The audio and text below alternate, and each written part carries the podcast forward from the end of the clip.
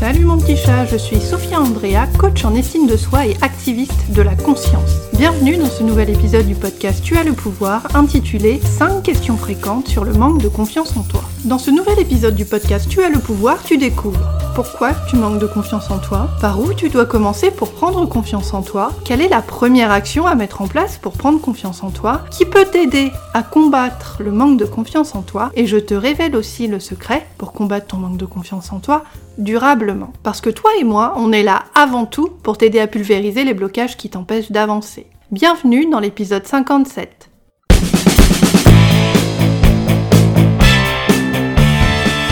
Je suis Sophia Andrea, je suis coach en estime de soi et activiste de la conscience. Tu écoutes le podcast Tu as le pouvoir. Chaque mardi, je décrypte pour toi les mécanismes de la confiance en toi pour t'aider à surmonter tes blocages mentaux et arrêter d'être trop gentil. Je te dévoile les stratégies, les techniques et les tactiques puissantes dont tu as cruellement besoin pour parvenir à t'imposer avec tact et intégrité tout en respectant qui tu es. Visite mon site internet et apprends à prendre confiance en toi à l'adresse www.tuaslepouvoir.com.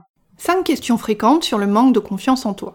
Question numéro 1. Pourquoi je manque de confiance en moi? Si tu manques de confiance en toi, ma chérie, c'est parce que ton éducation t'a plus appris à obéir qu'à t'autoriser à être toi-même. S'affirmer, c'est avant tout une compétence, et c'est d'abord le rôle de tout parent de l'inculquer à son gamin et d'aimer, de valoriser, d'encourager, d'écouter et de protéger son gosse. Tout manque de confiance en soi est au fond une carence dans ton éducation première. Bien sûr, quand je dis ça, je ne jette pas le blâme sur nos parents qui la plupart du temps faisaient juste avec les moyens qu'ils avaient à l'époque. Mais si tu manques de confiance en toi, c'est parce que tu n'as pas appris qu'être toi-même, c'est bien, c'est bon, et que tu n'as pas été accueilli tel que tu es par ton entourage à un degré ou à un autre. Je te parle pas forcément d'avoir grandi dans une maison de tarés en mode Cosette esclave chez les Thénardier, mais si tu n'as pas confiance en toi, c'est que quelque part, tu crois qu'être toi, c'est dangereux, c'est mal, ou encore c'est inadéquat. Bref, dans ta tête, il y a un risque à être toi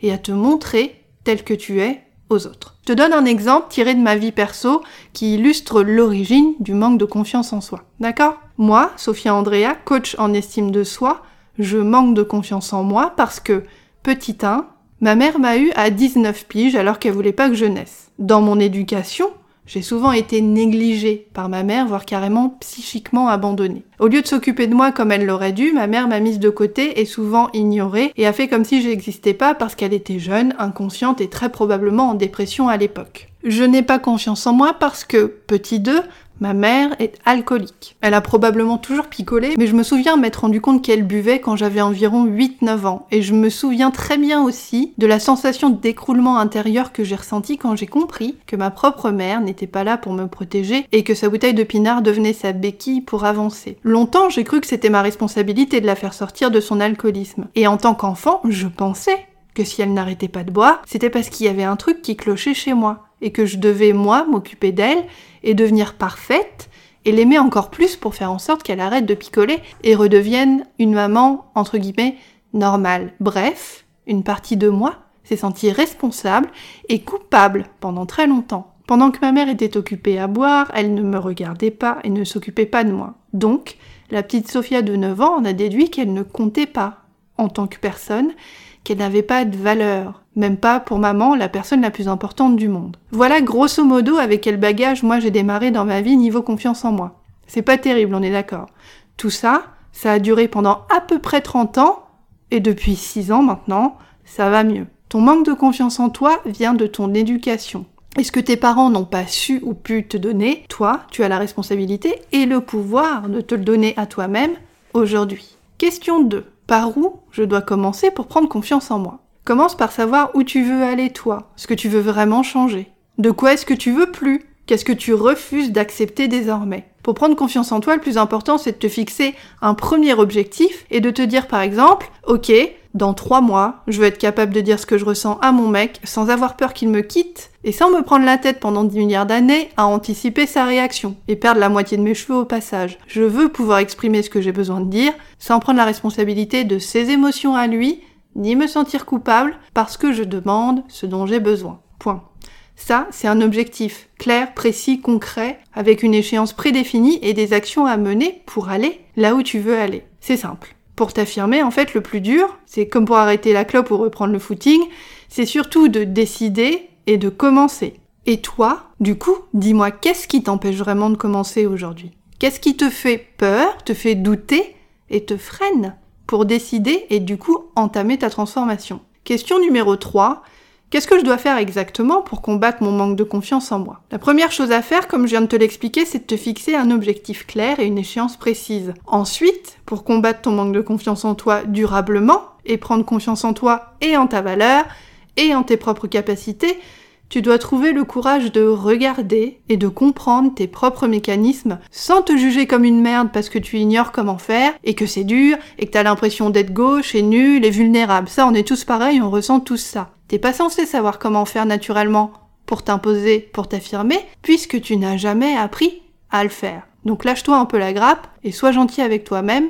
Moi, je crois que tu l'as bien mérité. Ce qui est difficile pour changer, en fait, c'est de te relever les manches et de mettre les bras dans le cambouis de ton inconscient. Ça, c'est terrifiant. Ça, ça fait peur. Un peu comme d'ouvrir une boîte de Pandore sans savoir quel fléau va te sauter à la gueule et de coller un Magnum 457 sur la tempe. Mais, pour construire ta confiance en toi au quotidien, la clé, pour toi, comme pour moi, comme pour tout le monde d'ailleurs, c'est d'oser affronter, décrypter et ensuite désenclencher les mécanismes mentaux qui t'empêchent de t'affirmer. Parce que pour combattre ton manque de confiance en toi, ce que tu dois comprendre, mon petit chat, c'est pourquoi tu te sens plus en sécurité quand tu fermes ta gueule que quand tu l'ouvres et que tu es toi-même.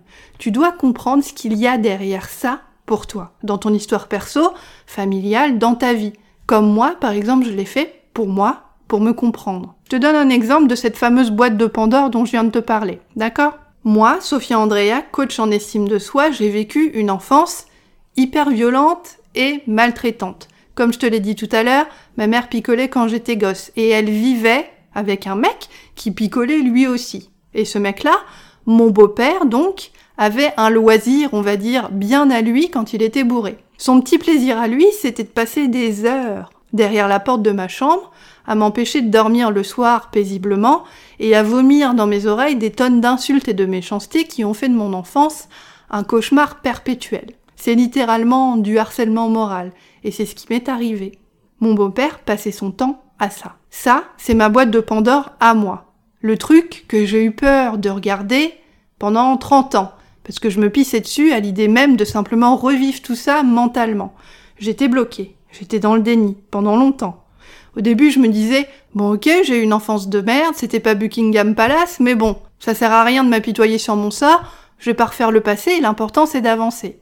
Sauf que là, je me gourais vraiment. Il y a quatre ans, je commence à rentrer dans une phase d'isolement, de dépression, de tristesse un petit peu généralisée. Je commence à boire un verre de vin avec mon repas du soir. Les semaines passent, et le petit verre de vin se transforme en deuxième verre de vin, troisième, quatrième, cinquième.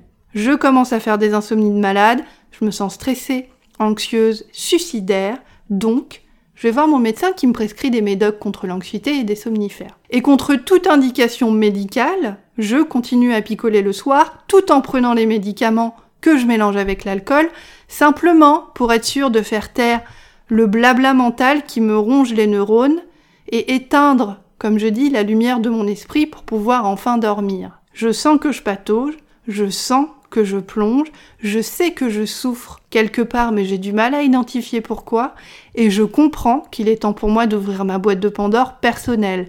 Donc de regarder ce merdier-là, ce merdier intérieur, de remonter mes manches et de commencer à faire le travail que j'ai besoin de faire pour me guérir, pour m'affranchir et pour avancer, et notamment reconnaître les traumatismes qui me sont arrivés.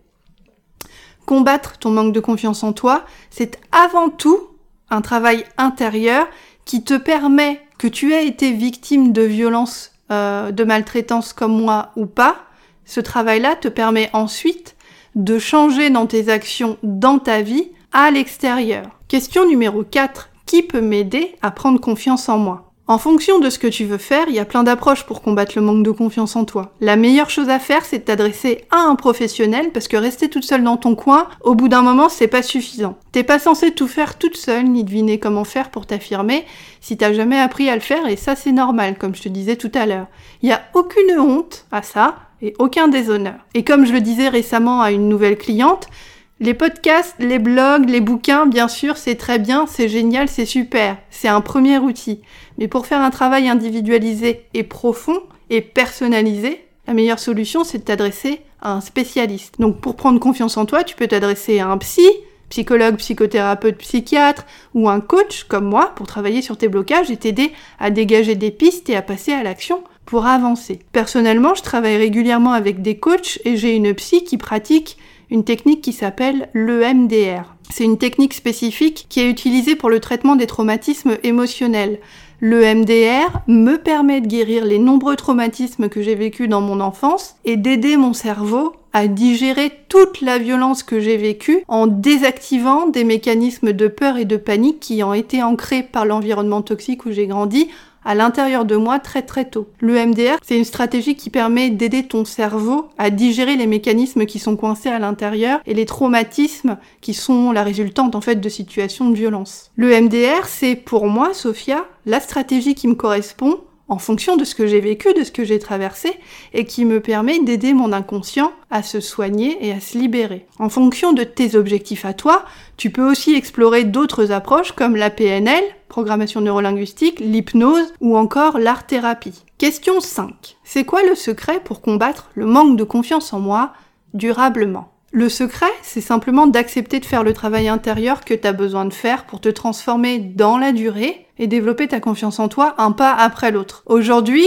comme tu le sais déjà, moi, Sophia Andrea, je suis coach en estime de soi. Et chaque jour, j'aide mes clientes à prendre confiance en elles et moi, je continue un petit peu à me connaître, à m'aimer et à prendre confiance en moi aussi. Et je reviens de loin. J'ai commencé à vraiment bosser sur moi-même il y a 6 ans, quand j'avais 30 ans après avoir vécu une relation amoureuse super déstabilisante et agressive sur le plan émotionnel, où je me suis rendu compte que je me laissais carrément faire, que je savais pas poser des limites et que j'avais quasiment pas d'estime pour moi-même du tout. Et aujourd'hui, quand je me retourne, je vois tous les milliers de pas que j'ai fait pour arriver à toi ici et à ce podcast que j'ai le plaisir de partager avec toi et avec tes jolies petites oreilles. Mais il y a pas si longtemps que ça, j'étais comme toi, je souffrais comme une merde et un beau jour, tout ça, ça m'a mise en colère. J'ai décidé que je méritais mieux que ça et j'ai commencé à bosser avec une coach pour m'aider à comprendre mes automatismes, mes blessures, mon enfance, et mettre les mains dans ce putain de cambouis. Et c'est comme ça